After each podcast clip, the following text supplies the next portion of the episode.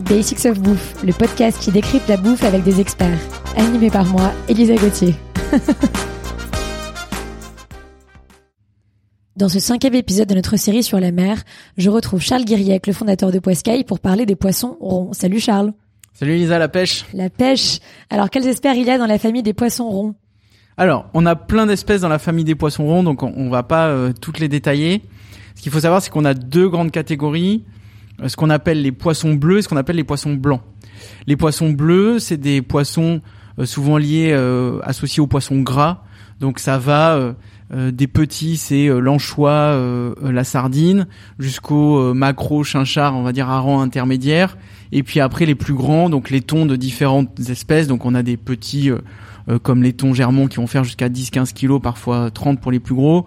Et puis les thons rouges qui font, euh, soi-disant, qu'il y aurait des, des thons rouges de une tonne. On en a vu de 500 kilos sûrs, mais voilà, les, les- des très grands poissons. Euh, la caractéristique commune de ces espèces, c'est qu'elles sont pélagiques, donc c'est-à-dire que elles ne sont jamais en interaction avec le fond. Elles sont toujours en train de nager dans ce qu'on pourrait appeler le grand bleu, à la recherche euh, bah, de plancton. Elles se reproduisent euh, en pleine eau, elles se cachent pas forcément. Et là, il y a toute une chaîne alimentaire. Donc, euh, les anchois euh, sont mangés par euh, les chinchards, euh, qui sont après mangés par les thons. Bon, après, ça se, parfois, c'est les thons qui mangent directement les anchois, mais ça, c'est euh, voilà ce qui se passe. Et après, on a donc ce qu'on appelle les poissons blancs. On appelle ça aussi parfois les poissons brillants ou les poissons piquants, euh, qui sont toutes ces espèces qui sont euh, pas forcément à vivre en pleine eau. Donc, on appelle ça des espèces démersales. Donc, c'est des espèces qui vont avoir une interaction à un moment avec le fond pour aller euh, se nourrir, euh, manger un crabe, euh, se cacher parce qu'il y a un prédateur dans les algues, mais qui sont aussi parfois capables d'être en pleine eau parce que tout d'un coup il y a un banc de calamar qui passe et puis il faut aller le manger, ou il faut se cacher et c'est plus facile de se cacher en pleine eau parce qu'au fond il y a un congre ou un homard qui essaye de les. Donc là-dedans, on a plein d'espèces, euh, toutes les dorades, euh, euh, tous les bars et ses cousins. Là, franchement, c'est très très large. La vieille, le taco, enfin voilà, il y a, il y a beaucoup de monde là-dedans. Alors justement, en parlant de bar, pourquoi est-ce que ce poisson est aussi populaire? Alors, a priori, à l'origine, le bar, il était pas très connu. Années 50, années 70, on jurait surtout par le lieu jaune, notamment en Bretagne ou par le cabillaud qui était encore vachement présent. Donc, euh, et ce qui s'est passé, je pense, c'est que il y avait pas mal de pêcheurs qui pêchaient à la ligne le bar. Alors, est-ce qu'ils se sont regroupés avant ou après? Mais il y a une médiatisation super forte de cette fameuse association des ligneurs de la Pointe de Bretagne qu'on a vu euh, pendant euh, toutes les années 90 sur les reportages, euh, notamment sur Thalassa, pêcher à la pointe bretonne euh, dans les courants, les vagues, avec tous les oiseaux, les fous de bassin qui tournent autour dans une espèce de tempête avec des images impressionnantes.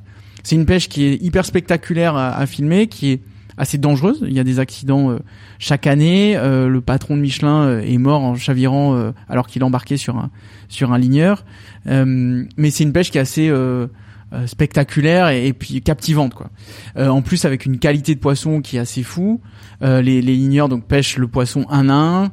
Euh, ils les rangent hyper bien dans les bacs, ils les saignent, ils peuvent les glacer automatiquement à bord dès qu'ils dès qu'ils les euh, les capturent. Ils peuvent remettre à l'eau les poissons trop petits.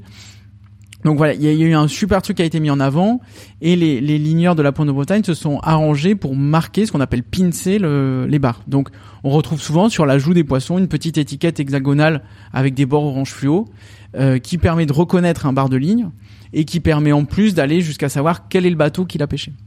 Donc tout ce truc-là, je pense, a vachement aidé.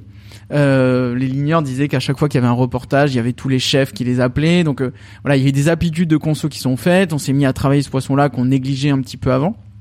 Donc les prix euh, ont eu tendance à monter.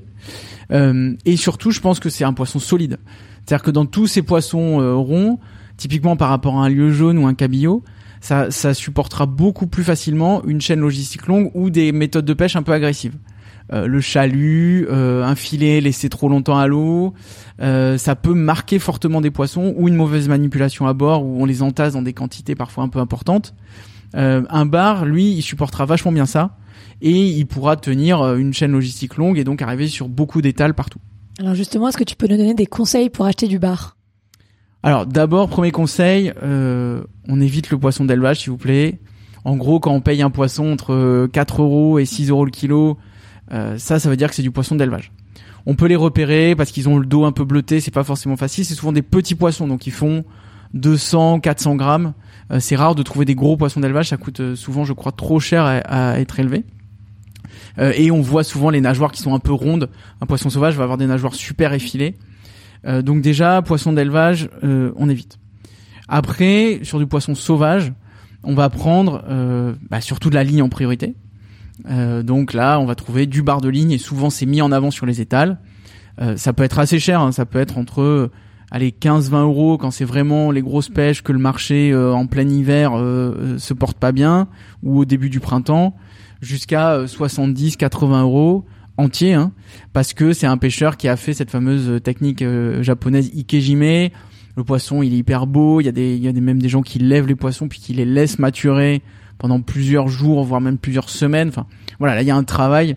Euh, c'est comme la super côte de bœuf de, je sais pas quelle espèce, avec des techniques d'élevage hyper longues et, et, de la maturation hyper poussée.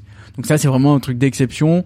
Euh, qu'on va manger euh, de temps en temps pour se faire un super kiff ou limite c'est euh, chez le japonais hyper classe du coin où on va se le goûter et, parce qu'il aura été super bien préparé. Qu'est-ce qu'il y a comme alternative sympa au bar? Alors il a plein de il a plein de cousins le bar qui sont pas forcément très connus donc le premier c'est le bar moucheté. donc ça on le trouve surtout dans le sud-ouest et en Vendée. Alors ça franchement c'est c'est pas très connu, c'est un peu fragile mais c'est je trouve meilleur que le bar. Euh, donc ça, euh, cru ou cuit, c'est vraiment pour moi euh, le poisson que j'adore, un peu par plaisir de manger autre chose et de manger ce bar-là qui est pas très connu et qui est souvent payé moitié moitié moins cher aux pêcheurs. On a le maigre, qui est un poisson qui commence à être connu, pareil, qui vient du sud-ouest, notamment de l'estuaire de la Gironde beaucoup, mais pareil, on en retrouve en Vendée, bientôt en Bretagne Sud. Donc ça, il faut y aller sur le maigre parce que euh, le stock est plutôt en bon état. Il est pas très bien suivi, mais euh, mais il est plutôt en bon état. Euh, on a des poissons parfois très gros, jusqu'à 50 kilos pour les maigres. ça fait vraiment des très beaux poissons. C'est vraiment pareil. Hein. Moi, cru, je considère que c'est meilleur que du bar.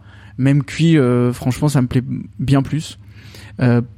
Toujours avec ce truc de prix payé, quoi. C'est-à-dire que je préfère payer un maigre à 15 euros au pêcheur euh, plutôt qu'acheter un bar à 40 euros à côté de chez moi où euh, je me dis bon quand même faut pas se chier et euh, ça fait vraiment sacrément cher quoi. Et après on a les fameux mulets donc super mal aimés parce que les gens disent il y en a plein les ports, c'est des poissons qui mangent de la vase, etc. Mais en fait, il y a du mulet qui vit en pleine mer ou dans les estuaires et qui voit jamais un port et qui est hyper bon. Son seul défaut, c'est d'être fragile. Donc nous on a on a bluffé plein de gens en disant euh, t'es en train de manger du bar pour leur dévoiler à la fin que c'était du mulet et qui disaient mais en fait c'est hyper bon euh, je, reviens sur mon jugement. Donc là on a mulet noir mulet blanc mulet porc on a plein d'espèces. Faut y aller faut goûter les mulets.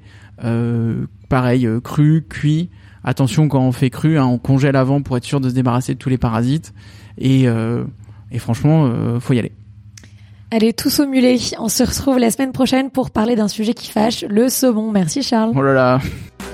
Merci à tous d'avoir écouté cet épisode. J'espère qu'il vous a plu.